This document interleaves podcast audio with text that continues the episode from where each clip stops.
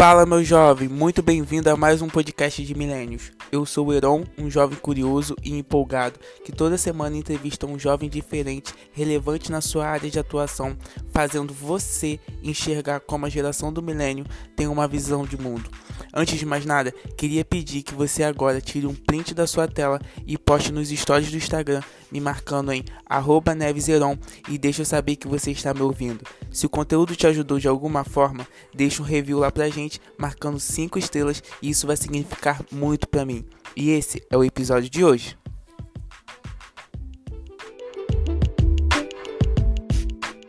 Fala galera, seja muito bem-vindo a mais um podcast de Milênios. Hoje a gente tem a participação de mais um jovem aqui. Ele tem 26 anos, professor de dança no Senarte, integrante da comissão de frente Nota 10 de Salgueiro, vegano e um verdadeiro artista. Seja bem-vindo, Anderson Carvalho, no Milênios. Obrigado, obrigado pelo convite, obrigado pela apresentação. Anderson, antes de tudo, eu sempre pergunto para as pessoas assim que participam do podcast é como que está sendo essa nova fase na vida das pessoas. Como tem, tem sido o seu isolamento? Como que foi? Como que você se adaptou a essa nova rotina? Então, é bem complicado, né? Mas como eu, eu você falou, sou professor, né? Eu danço e sou professor de, de balé clássico, preparação física, jazz. Então, essa adaptação entrou no, na questão de eu, a, entender como é que eu iria é, dar as minhas aulas a partir de agora, né, de uma forma online, que complica muito mais. Então, é todo um trabalho que você precisa pensar, porque quando você dá aula, você é, tá ali com seu aluno, então se acontecer alguma coisa você pode corrigir. Então pela câmera nem sempre a gente consegue ver tudo, né? E aí tornou bem mais complicado, assim, a adaptação profissionalmente e pessoalmente é, um dia de cada vez, né? Cada ah. semana eu, eu coloco na minha cabeça, eu vou começar uma rotina tal, de treinamento para minha profissão, de, enfim, fazer várias coisas. E às vezes eu consigo fazer, tem dia que eu consigo fazer aula o dia inteiro, tem dia que eu só levanto sabe? E aí eu vou fazer, dar minha aula e cumprir minhas funções dentro de casa, né? Uhum. Porque tem dia realmente que é muito complicado, a sua cabeça começa a ficar muito exausta, essa palavra, né? Porque você fica preso dentro de um ambiente e eu sou muito apegado à natureza, então eu gosto de ir para praia, eu gosto de fazer trilha para relaxar, sabe? Uhum. Respirar um pouco. E aí tem, tem dias que isso grita, né? Então acho que a adaptação eu estou tentando ainda lidar com ela cada dia um dia, mas sem muita cobrança, sabe? De ter que fazer tantas coisas, ter que ser produtivo e isso tem feito melhor, assim, não não me cobrar tanto, porque acaba que é uma situação que você não tem muito, não consegue ter muito controle, né? Você está à mercê Sim. do que está acontecendo da pandemia, então nem sempre você vai conseguir produzir o tanto que você deveria ou gostaria. E aí eu acho que eu estou com mais é, lidando com de uma forma mais calma, sabe, com mais tranquilidade, respeito comigo mesmo, entendendo que cada dia é um dia, tem dia que eu vou estar bem, e aí eu vou conseguir produzir e render muito, tem dia que não vai rolar, e aí eu tenho que respeitar né, o meu estado. Sim, eu até botei um, um post no meu Facebook e Instagram que a gente está vivendo uma pandemia, a gente não está vivendo um campeonato de produtividade.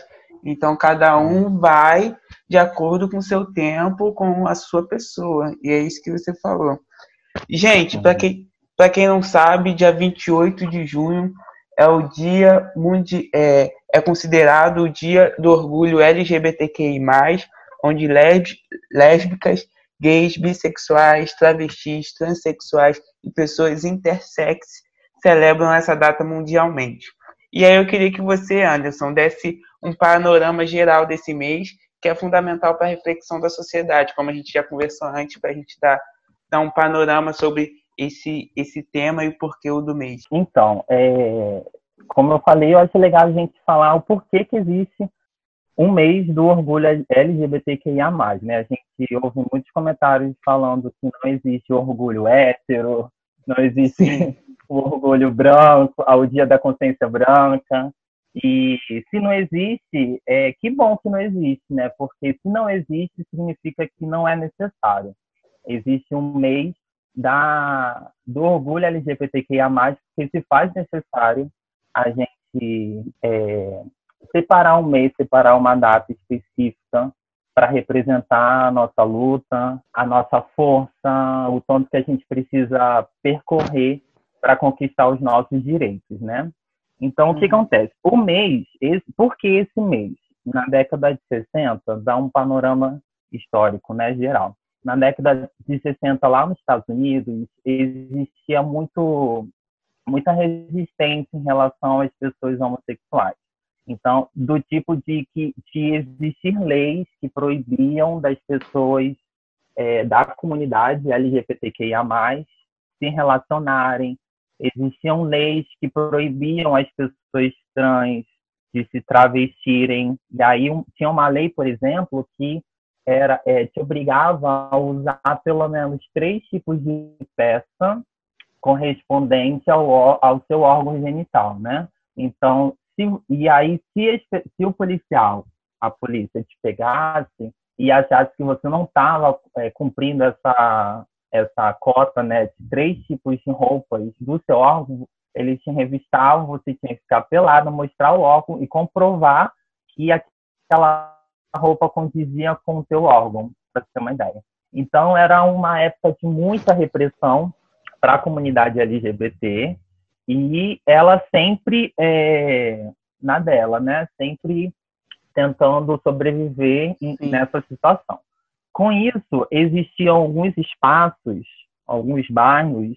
É, você imagina, se hoje em dia ainda é, já é difícil você encontrar um ambiente onde você possa ser você mesmo, você sendo da comunidade, você possa ser você mesmo e não, não sofrer preconceito, não sofrer nenhum tipo de retaliação. Imagina naquela época em que as leis respaldavam as atitudes é, preconceituosas, né?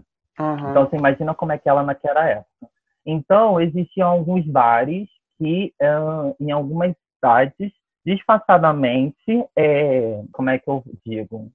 recebiam esse, é, as pessoas da comunidade. Ali elas podiam, é, claro, com muito cuidado, né? É, poder comemorar, poder, enfim, ser elas mesmas. Geralmente eram bares mais escondidos, em becos, justamente para não chamar a atenção da polícia e da sociedade em si. Só que mesmo assim, constantemente é, a polícia invadia esses espaços e, e acabava prendendo né, as pessoas que estavam ali é, exercendo o que elas eram, né, sendo quem elas são. E foi assim durante muito tempo, até que no dia, eu anotei aqui, até que no dia 28, que foi o dia que você falou, 28 de junho, as pessoas resistiram. Até então era sempre a polícia manda e obedece e eram presos e tudo mais. Até que nesse dia as pessoas que estavam dentro do bar resistiram e a, e a, a polícia que estava ali confrontando não esperava essa resistência, porque era normal que eles entravam, apreendiam as pessoas, fechavam o bar e todo mundo aguentava. Só que chegou um dia né, que as pessoas se esgotaram. E aí elas resistiram. E aí houve um grande confronto que durou quase a madrugada toda. E conforme as pessoas ao redor né, foram vendo a movimentação, foram se juntando, foram se juntando, até que os policiais ficaram encurralados, tiveram que chamar a tropa de, de choque para auxiliar e tudo mais. Esse foi, essa é uma data importante porque mostrou para a comunidade, de uma forma geral, que eles tinham uma força, que existia uma força na união deles, que eles, que eles podiam e deveriam lutar é, para mudar aquele tipo de situação, sabe? Que aquela situação deveria mais ser aceita, deveria mais ser tolerada. E aí, no, no, dia, logo no dia seguinte, na noite seguinte, eles já se reuniram, o, é, mais especificamente, esse fato que aconteceu foi no, na cidade de Stone, Stone, Stonewall. Eu não sei falar muito inglês, não, mas é tipo isso.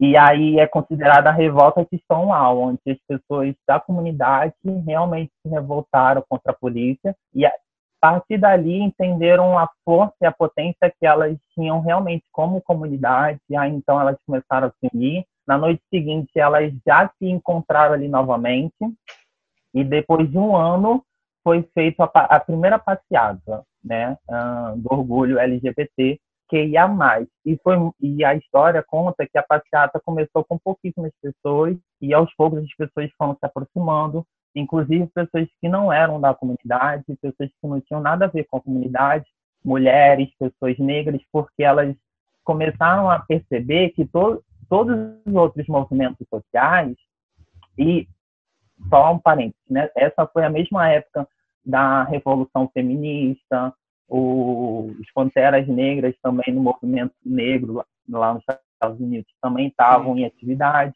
Então foi um período muito turbulento socialmente entre os movimentos das minorias, né? E, e aí essas outras pessoas, pode falar. Não, e o bom é que essa marcha hoje foi mundialmente, né? A parada gay. E, e, é comemorada até hoje, né? Então é um marco mesmo na história. Sim, aí as pessoas. E aí nessa primeira passeada as pessoas foram se aproximando, incluindo pessoas de outros movimentos, porque elas entendiam que é, em algum momento os movimentos se correlacionavam, sabe? Em busca dos seus direitos de dignidade, direitos de exercer mesmo a cidadania que é, é, que todo mundo merece, né? Que é um direito de todo mundo. E aí a gente vê, então, quando a gente vê essa que São Paulo tem a maior passeata do mundo, que anualmente existem essas, essas passeatas é, da comunidade, é um símbolo, é uma forma realmente de mostrar que a gente é unido, que a gente é forte e que a gente merece respeito, mas principalmente mostrar que a gente existe, né? Porque em todo tempo tentam apagar a nossa existência, tentam mostrar para a gente, é, diminuir os nossos direitos, retirar da gente os nossos direitos que é, são garantidos perante a lei. Então, essa é a importância. Assim. Então, a partir daí, ano passado fez 50 anos dessa primeira passeata, né? E, e aí é isso. Então, nesses 50 anos, já você falou de avanços, a gente viu vários avanços que aconteceram, é, como casamento, doação de sangue. Uhum. E aí, eu até, antes mesmo de ver seus stories hoje, eu já tinha é, conversado com alguns amigos na faculdade. E aí, uma amiga minha, Aniele, falou sobre a decisão do Supremo em relação à decisão uhum. histórica, que é, que é a derrubada da restrição de doação de sangue por homossexuais. E é um uhum. grande avanço, assim, para a comunidade. E aí eu uhum. queria te perguntar, quais avanços que você viu acontecerem e quais avanços que você ainda vê que precisam ser conquistados? Acredito que essa questão da doação de sangue foi um passo muito grande. Porque... Eu queria que você contasse sua, sua experiência aí que você teve. Sim, sim. Então, na primeira vez que eu, tive, eu tenho uma relação de querer doar sangue há muito tempo, só que eu nunca tive coragem né? Que teve um, um, um dia eu sou presidente, precisei receber sangue, então eu tinha essa necessidade. E daí, depois que eu já estava numa relação com uma pessoa e tal, eu decidi que eu iria doar sangue. Então, fomos eu, minha irmã, a gente foi doar sangue. E aí, quando eu cheguei lá, sempre tem uma entrevista antes, né? E nessa entrevista, é, eles fazem várias perguntas. Dentre delas, antes, né, no script das perguntas, tinha a pergunta se você se relaciona ou não com homens sexualmente. E aí eu disse que sim. E aí ela falou que eu não poderia doar. E eu, como assim não? Porque era uma relação estável, só eu me relacionava com essa pessoa, a pessoa da mesma forma só se relacionando comigo. E aí ela explicou que não poderia por causa de uma norma, porque homossexuais são considerados grupo de risco. E aí ali eu fiquei muito chateado, eu me lembro, e saí de lá tipo, muito triste e fui pesquisar sobre. O que acontece? Uh, em 1993, é, foi configurado que homossexuais é, faziam parte do grupo de risco, assim como profissionais de sexo, usuários de drogas, todos colocados como grupo de risco. Esse grupo de risco era proibido de é, exercer o direito de doar sangue. Em 2002, houve uma, uma ação da Anvisa que liberou para homens, não só homossexuais, mas homens que se relacionam com homens, sejam eles homossexuais ou bissexuais, liberou que esses, esses homens doassem sangue. Porém, eles tinham que ficar um ano é, sem ter nenhum tipo de relação sexual. Só que não foi retirada configuração, essa configuração de homossexuais do grupo de risco. Então, ainda era considerado grupo de risco. E essa configuração foi feita numa época onde as pessoas liam a homossexualidade como doença, era chamada de homossexualismo, ou seja, com ismo no final, que é o prefixo que remete à doença. Então era toda uma outra, um todo um outro conhecimento social e científico com relação à homossexualidade. Aos poucos, né, a, a OMS retirou a homossexualidade dessa configuração de doença, é, reconhecendo que não existia nenhum distúrbio psicológico, é, mental nas pessoas que são homossexuais, que é uma coisa natural, só que não foi retirado da relação de grupos de risco é, a homossexualidade. Se manteve a homossexualidade nessa relação de grupos de risco. E aí, em 2002, foi liberado, só que com essa condição. E aí, já há muito tempo, vinha se discutindo a mudança de grupo de risco para atitude de risco. Uhum. Porque a gente sabe que tem muitas pessoas heterossexuais que não se previnem, que não cuidam, que não têm relações é, com preservativo, com, pessoa, com pessoas que saibam que têm ou não a doença. A gente, inclusive, eu conheço casos de, de esposas que contraíram o vírus do HIV porque o marido atraiu com uma outra relação e ela acabou contraindo, porque ela não sabia disso. O marido contraiu o vírus dessa pessoa e acabou passando para a esposa. Então a gente sabe que no, no, é, essa questão da doença sexualmente transmissível não é exclusivo da pessoa homossexual, né? E aí muito tempo vinha se discutindo em relação a isso.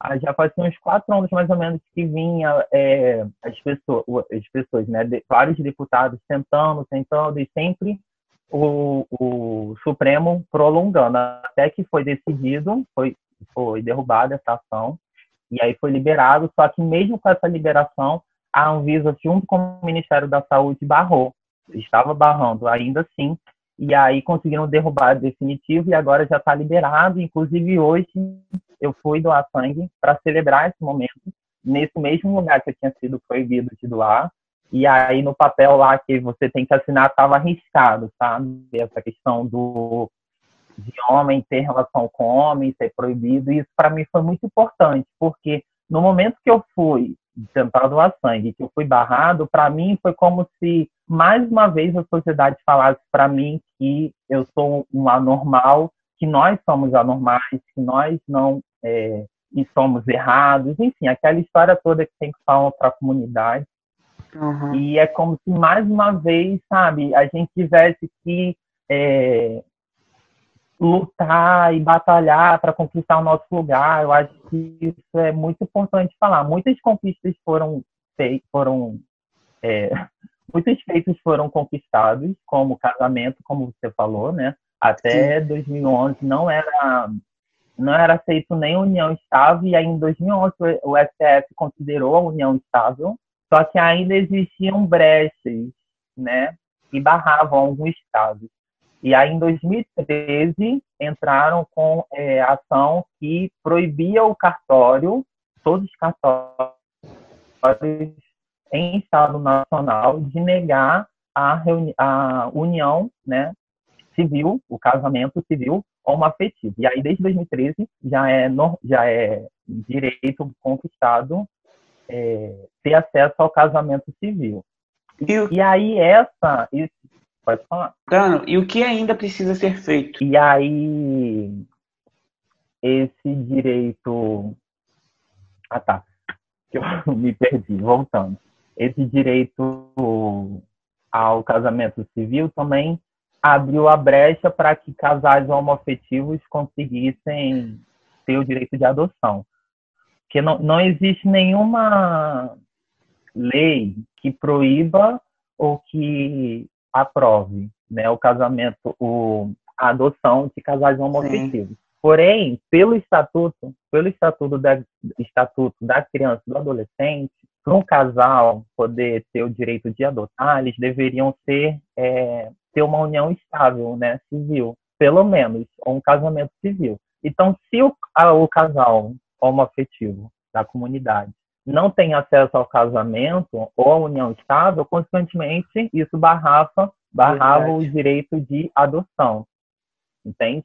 E aí, quando o STF entrou com essa ação de é, permitir que os casais tivessem uma, reunião, uma união estável ou um casamento civil, automaticamente abriu a brecha também para conquistar o direito de adoção. E aí se equipara aos casais heterossexuais, sabe? É só seguir outras regras que não dizem respeito à sua sexualidade ou ao seu gênero e que aí você consegue ter o direito de adoção, porque também eles compreendem que não vai influenciar em nada. Existem as pessoas são múltiplas. A gente entende aqui no Brasil, se a gente fizer um pequeno estudo social, a gente tem que existe várias configurações familiares. Né? Não existe só aquela configuração que alguns tipos de liderança do nosso governo querem, é, como é que eu falo, estipular, que é a, a, a configuração da família homem e mulher. Não existe só essa configuração da família. Existe a, a, as famílias que são formadas por mães e avós, por pais solos, por mães solos, por primos e mães, sabe? Por somente um avô, uma avó. E aí a gente entende que isso de nada interfere na formação do ser humano, sabe? São outras coisas que vão interferir na, na construção do, da pessoa, né? Uhum. E aí também está liberada essa questão da adoção. Em relação aos direitos que a gente conquista, que a gente eu sinto que a gente ainda precisa conquistar, acho que o principal é realmente a criminalização da homofobia, da transfobia, da lesbofobia. Recentemente entrou com um processo que criminalizava essa, essa questão do preconceito com a comunidade hum, na mesma lei que configura racismo um crime. Mas a gente sabe que entre, entre o, a ação de instituir um crime, uma lei né, que configura crime, até a execução propriamente dita, tem um longo caminho. A gente espera aí pela Lei Maria da Penha, que existe, mas que em muitos casos não é efetiva. Não, eu queria até tocar nesse assunto também da, da homofobia, que a gente vê a sociedade cada dia mais per, perversa, né? Cada dia mais uhum. sem, é, mais com, com preconceito. E aí o crime de, de homofobia é um deles. E eu queria que você contasse, já que você já, já começou a contar, o que é realmente a homofobia e um pouco da experiência que você tem sobre esse assunto. É, então, a homofobia é o preconceito com pessoas homossexuais, homoafetivas. A transfobia com pessoas trans, a lesbofobia com pessoas lésbicas enfim, é o preconceito que você tenha com pessoas da comunidade, só por elas serem quem elas são e viverem da forma que elas são, com seus desejos, sendo que isso em nada interfere a sua vida, né, a vida dos outros. Sim. É...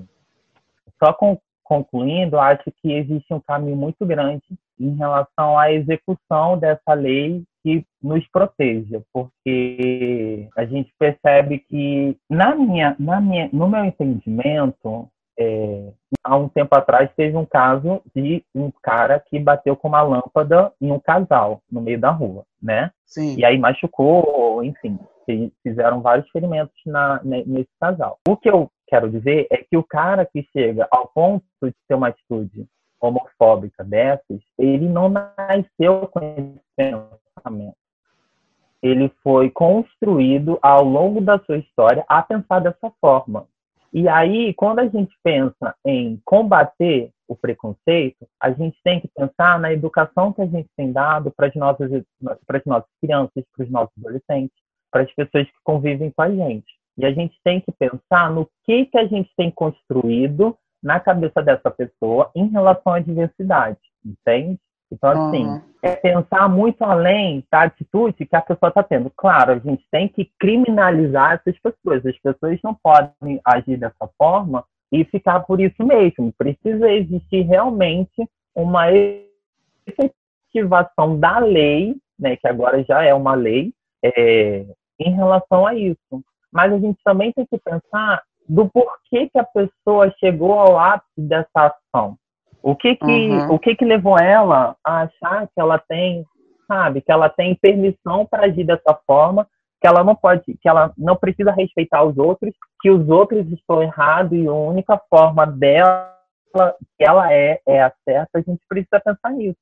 Então, quando a gente pensa no, nessa questão de preconceito e como a gente deve combater e como ainda parece uma apesar da gente já ter evoluído tanto, parece uma conquista tão distante, parece um, é uma conquista tão distante, né? A gente tem que uhum. pensar também no que, que a gente tem é, falado para as pessoas, como a gente tem feito o nosso papel de natural, naturalizar o que tem que ser natural, sabe? Apesar da gente viver numa sociedade que não tem religião, no prático, a nossa sociedade ela ainda é muito religiosa. E isso acaba influenciando na formação do caráter das pessoas, no que elas acreditam ou não. Sabe? Eu tenho alguns casos de preconceito e, para mim, é muito. É, ainda alguns casos ainda são muito difíceis de falar. Claro, aquela questão de muitas pessoas da comunidade sofreram né, na infância, na adolescência, nas escolas, em vários, desculpa, em vários lugares sociais, de serem zoadas. Sim, numa época que não existia nenhum exemplo pra gente, sabe? De que ser da comunidade era legal, era maneiro, de que estava tudo bem. Então, tipo, eu cresci, eu tenho 27 anos, eu sou da década de 90. Eu cresci numa época onde não era, não era, por exemplo, a União Estável é de 2011. Então, tipo, a maioria da, a maior parte da minha vida eu, eu vivi sem a comunidade gay poder é, ter, é, ter uma, uma, uma, união estável, sabe? Então é tudo muito recente. E aí, para mim, era muito estranho. Eu lembro que quando eu entendi que eu era uma pessoa que gostava de outros homens, foi com 12 anos e para mim foi um choque muito grande, porque parecia que o meu mundo ia desabar, sabe? Parecia que eu estava condenado com uma doença é, terminável, que eu ia ter que que eu não tinha saída, que um dia que se eu adotasse eu ia morrer, parecia isso. E aí todo meu sonho de se construir, eu, tinha, eu era uma criança bem canceriana, então tive, tinha um sonho de formar minha família, uhum. sabe? De casar, ter meu filho, trabalhar. Então parecia que quando eu entendi que eu gostava de meninas não gostava de meninas, parecia que o mundo tinha acabado. Porque era essa leitura que as mídias, que as pessoas passavam para mim, sei lá, eu tenho 27, né? Há 15 anos atrás, sabe? E, e aí. E nesse processo aí que você já falou, que é uma pergunta já minha, como que foi esse processo de aceitação seu? Então, deixa eu só acabar. Eu ah, tá, perdão. Do preconceito. Aí eu falo sobre isso. Eu já, eu, não, normal, eu, eu misturei um assunto no outro, voltando. Então, é, sofri muito preconceito, sim, porque era uma época que era uma vergonha, a época que tinha viado no Zorra Total, viado na Praça Nossa, então ser viado era, era uma piada, sabe? E aí muito preconceito. Eu lembro que teve uma vez, eu, eu criança, voltando da escola, uns meninos héteros, padrões, enfim, ficavam me esperando na esquina da minha rua e quando eu passei eles ficavam gritando viado, gay, viadinho e rindo e caçoando de mim e eu queria morrer, sabe? Porque porque estavam fazendo aquilo, várias vezes já vivi isso na própria sala de aula, teve vezes que a professora, ao invés de barrar né, essas pessoas fazerem isso, riu junto, sabe? Então, vivi situações desse tipo recentemente, mais ou menos, já deve ter uns três anos, quando tá, tinha saído como namorado, e a gente estava no ônibus, mexeram como namorado, eu fui defender, e aí eles começaram a zoar nós dois. E na hora eu falei assim, fulano, vem, vamos descer. E a pessoa não queria descer, porque a pessoa tem o sangue quente, queria resistir, e eu sei que tipo, eram vários homens. Uhum. E eu sei que não ia dar, sabe? Não ia dar certo. Então peguei a pessoa e falei, não, vamos descer. E a gente desceu e de lá eu peguei um Uber pro meu ponto. Porque é melhor a gente prevenir. A gente sabe de vários casos de pessoas que são mortas, que são agredidas. E eu não queria ser mais um número na estatística, sabe? Então a gente acaba vivendo refém, assim, dessa sociedade e tentando se proteger da melhor forma. Acho que uma coisa que me marca muito é que sempre quando eu vou sair, assim, eu tenho um estilo bem exótico, né, peculiar. Então a pessoa olha para o meu cabelo, olha para minha roupa, ela sabe que eu sou viado. E uhum. minha mãe sempre fala assim, cuidado, Anderson, na rua, porque ela sabe o que que acontece, sabe? Ela né? também não quer que eu seja mais um número. Então, casos desse tipo, sabe? Se você tem medo de sair porque você ficou sabendo de uma história de uma pessoa que foi ameaçada de morte, até mesmo dentro de casa. Graças a eu foi complicado. Já emendando no assunto da aceitação, é, para mim foi bem difícil. Eu não apanhei dentro de casa, mas eu conheço gente que apanhou. Eu tenho uma amiga que, quando a mãe dela descobriu, a mãe dela bateu tanto nela e cravou a unha no rosto dela que ela ficou com as feridas da unha na bochecha, sabe? Sério ela ficou sem andar direito, o braço teve que enfaixar, da surra que ela levou quando a mãe descobriu que ela era lésbica. Eu, com meu namorado, por exemplo, ele foi expulso de casa, uhum. sabe? E aí eu ajudei, a gente ajudou, a gente, a gente mora junto, mas assim, a gente começou a morar junto agora, que a gente fez cinco anos. Então foram cinco anos ele tentando sobreviver, alugando um quartinho aqui, um quarto ali, vivendo de favor, e a gente tentando ajudar da melhor forma. Minha família ajudando muito ele também, apesar de no começo não ter aceitado muito bem, mas, enfim, sempre ajudando, sabe? Então, são coisas que a gente olha, que a gente passa. Então, quando a gente pede, quando a gente diz, né, que é necessário ter o um mês do orgulho, são por questões como essa, sabe? para uhum. mostrar nossa luta, nossa força, porque são coisas que pessoas héteros não passam, não vivem, nem sabem, nem sabem que existe, sabe? Mas que é muito comum, é muito mais comum do que as pessoas imaginam no nosso meio. E aí o meu processo de aceitação foi um pouco complicado, porque digamos que eu vim de uma família religiosa, sabe? E fui da igreja durante muito tempo e lutei muito, sabe? Lutei muito, assim, contra os meus desejos, contra as minhas vontades. Eu falo para as pessoas que eu vivia cura gay, é, não, não dando esse nome, né? Porque na minha época não, não falava, mas não me falaram com esse nome. Mas, assim, foi a, na mesma intenção, de tentar me curar, de me encaminhar para um psicólogo, de fazer estudar bem para mim. Eu sempre lutando de todas as formas. Eu descobri que eu era, eu já de meninas com 12 anos, mas eu me forçava muito a me relacionar com meninas. E nesse período eu fiquei até, acho que minha última relação foi com 16 anos, com menina. E aí depois eu ainda gostei de meninas também, né? Ou achava que eu gostava na minha cabeça mas não me relacionei mais. E aí eu vivi sempre lutando e aquela aquela que a religião traz, sabe? De você tentar lutar, de você tentar fazer de tudo para não cair nos desejos da carne, digamos assim, né? O linguajar religioso. Uhum. E você sempre caía, sabe? E aí eu me lembro que com 23 anos eu descobri uma escola, é, missões, e aí essa, escola, essa escola tinha vários cursos. E um curso, um dos cursos deles era um curso de sexualidade e aconselhamento de sexualidade. Nessa época, eu já estava, tipo assim, sem esperança nenhuma, sabe? Porque era uma escola que desenvolvia várias escolas, uma escola que desenvolvia várias escolas, vários estudos na área da sociedade, sim. Então, a, a, na área da sociedade de modo geral. Então, tinha escola de artes, escola de natureza, de não sei o quê. E tinha escola de sexualidade e aconselhamento. Eu falei assim, cara, é a minha única, é a minha última esperança, sabe? Eu já tinha tentado, é, é, não, é literalmente você tentar de tudo, de todas as formas você tentar e você sempre cair, você sempre, sabe, você nunca consegue vencer de uma forma. E, tipo, eu orava e eu chorava demais. Eu aprendi a, a minha fé, eu sempre tive uma fé muito grande, sempre acreditava, acreditei muito em Deus, mas eu sempre caía, sempre caía, ficava um tempo resistindo, mas nunca conseguia permanecer.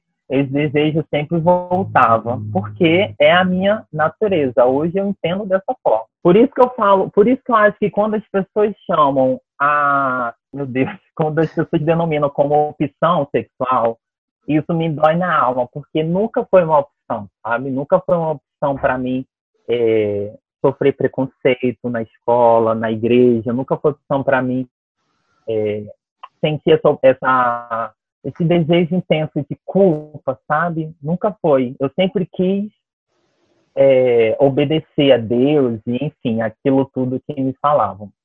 E aí, com 23 anos, eu descobri essa escola, fui fazer as duas escolas de sexualidade e aconselhamento. E Sim. nesse lugar, eu estudei muito, claro, sempre respaldando em teóricos, mas também trazendo para a Bíblia, porque era um lugar né, é, evangélico, digamos assim, cristão, e, e beleza. E aí, nesse lugar, pela primeira vez, eu entendi que eu podia escolher o que de fato eu queria. Porque até então eu só, eu só tinha ouvido as pessoas me falando: você, desculpa, você não pode ser gay, que isso é errado.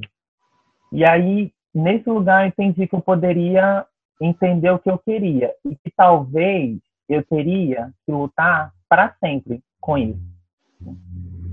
E aí eu comecei a pensar, claro, né? Esse é um pensamento religioso, né? E aí eu comecei a pensar, cara, tipo, o que que eu quero, de fato? E, e eu pensei, cara, eu quero me relacionar, eu quero ter minha família, sabe? Eu quero construir, eu quero ser eu, de fato, eu quero ser, é, de fato, ser livre, o que a gente sempre julgou que era.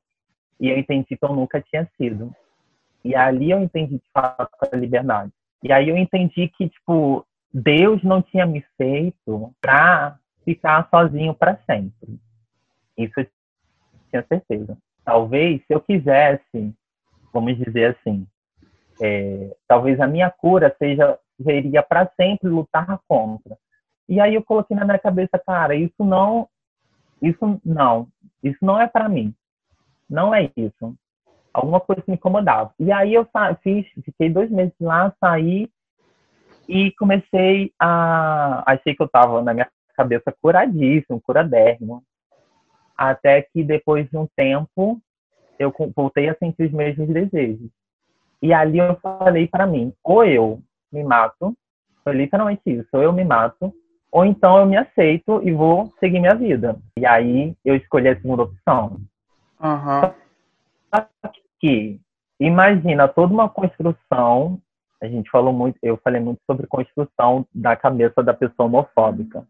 Então você imagina toda uma construção de uma vida inteira que eu passei na igreja para te construir. Então, tipo, eu comecei a me relacionar, eu sempre vinha aquele sentimento de culpa.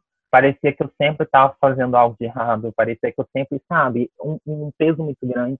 Sim. E hoje eu falo para, então foi um processo muito difícil, sabe? Muito difícil mesmo. E hoje, depois de cinco anos, em alguns meses, é bem é mais fácil. Eu consigo andar de mãos dadas com o meu namorado, eu consigo falar sobre esse assunto é, com mais naturalidade, com mais tranquilidade, porque foi foi um processo muito intenso de construção, sabe? De entender que eu não era errado, que eu não era culpado, que estava tudo bem, que estava tudo certo. Por isso que eu falo, por isso que eu acredito muito nesses processos de construção e desconstrução do ser humano, sabe? quando a gente vai pensar numa pessoa homofóbica, é claro que a gente tem que combater a homofobia, mas existem pessoas que são homofóbicas por ignorância, sabe? Uhum. E se a pessoa coloca à disposição da desconstrução, de entender, porque esses assuntos que a gente está conversando aqui, não faz parte do dia a dia de uma pessoa que não vive esses desejos, sabe? Que são socialmente, que socialmente não são aceitos por muitas pessoas. Então, acho que quando você começa a ouvir a outra pessoa, se colocar no lugar do outro, entender, eu acho que começa uma desconstrução e aí a gente consegue combater a homofobia com mais, com mais garantia de sucesso, sabe?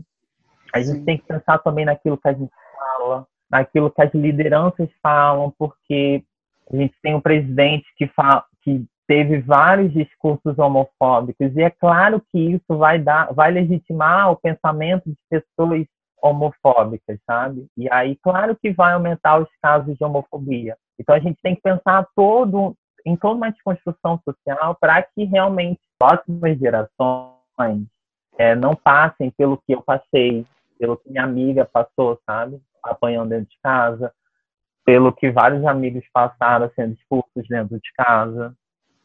Acho que o caminho é esse, o caminho da desconstrução no pensamento. Mas uhum. para que isso seja feito, é preciso que pessoas que não fazem parte da comunidade, porque infelizmente, eu estava até conversando com o namorado hoje. Eu falo sobre essas coisas que a gente está conversando, eu falo no meu Instagram, mas meu Instagram é a minha bolha, a bolha das pessoas que pensam comigo. Então, quando você abre espaço para dialogar sobre esse assunto, num lugar onde existem pessoas que não fazem parte dessa bolha que a gente está conversando, acho que é esse o caminho, sabe? Das pessoas que não fazem parte da comunidade. É dar voz, é trazer o assunto para o meio, para que a gente possa combater e construir essa desconstrução na cabeça das pessoas. Tá? Construir essa desconstrução. Mas é, é, isso, é redundante, mas é isso, é isso. Eu acredito muito nisso. Sim, e eu você falando nisso, eu até penso assim, porque é, eu como um hétero cis, e eu conversando com alguns amigos, assim, com até vou citar nome, Matheus Moutinho, Aniele, Alicia, que faz refletir nisso que você falou, de tipo, eu na minha rede social falar sobre esse assunto, que é uma rede social totalmente diferente, e mostrar um pouco do que, do que é, essas pessoas vivem, do que, do que é, essas pessoas precisam, os avanços, e tentar ouvir, sabe? Eu acho que esse, esse é o ponto. A gente já está encerrando, Anderson. Eu sei que foi muito bom o papo, mas eu sempre pergunto uma coisa, e aí eu vou direcionar essa pergunta já para outro sentido. Eu falo sempre de desvalorização por idade. E a primeira pergunta é: você já foi desvalorizado por ser jovem? E a segunda pergunta é: você já foi desvalorizado por ser, por ser gay? Então, jovem, acho que os dois são sim. Acho que principalmente na, no âmbito religioso, eu já fui muito desvalorizado e para mim foi muito difícil. E, porque bem ou mal, quando você só escuta que o que você é é errado e é condenável, de tanto você ouvir isso, você acaba é, acreditando, sabe? E aí, quando você começa a acreditar, um fato que não era verdade começa a ser verdade para você. E aí, essa verdade que foi construída na sua cabeça, mesmo não sendo verdade de fato, mas se tornou uma verdade que você começou a acreditar nela, passa a moldar a sua vida e passa a conduzir as suas ações e passa a te limitar, porque você começa a acreditar que você não é capaz de fazer inúmeras coisas porque você acredita numa coisa que você não é, sabe? Uhum. Então, acho que sim, eu já fui muito desvalorizado é, no ambiente religioso e isso me levou a um processo de ferida muito grande, sabe? E que eu ainda, eu sinto que eu ainda não cheguei lá no lugar onde eu de boa, tranquilo, mas eu precisei começar um processo bem intenso, que foi muito difícil, mas ao mesmo tempo foi transformador, porque aos poucos você começa a entender é, quem você é de fato, você começa a entender que não existe nada de errado em você.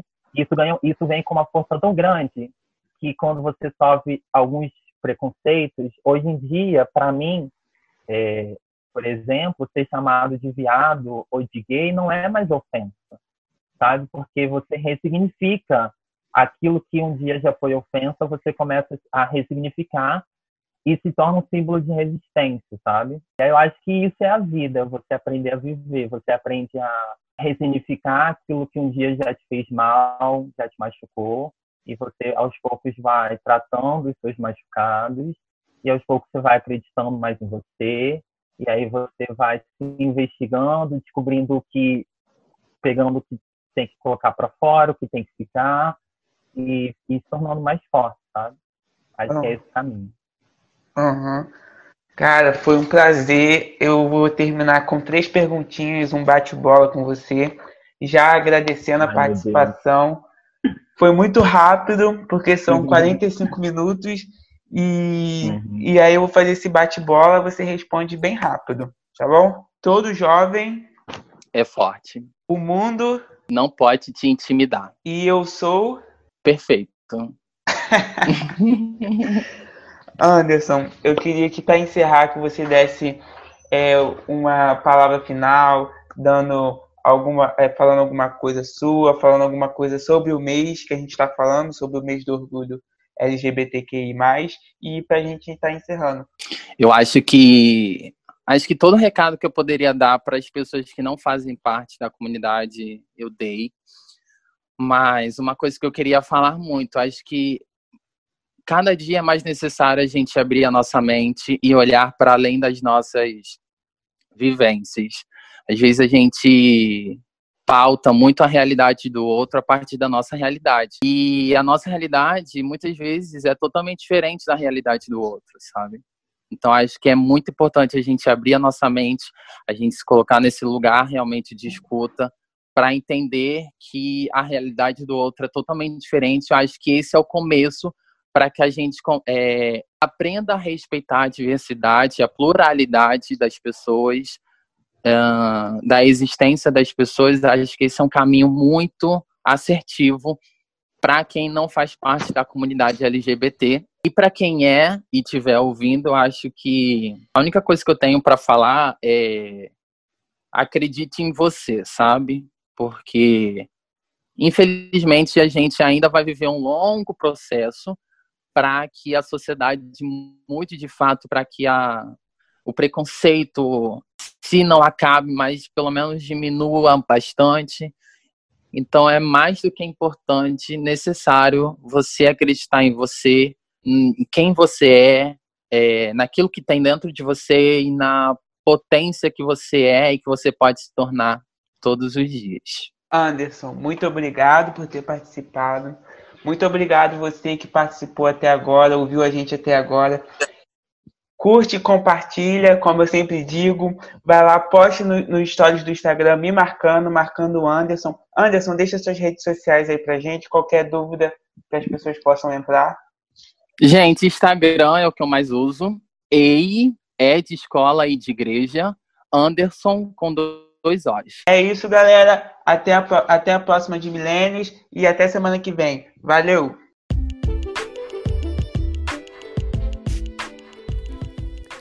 E esse foi mais um episódio de Milênios.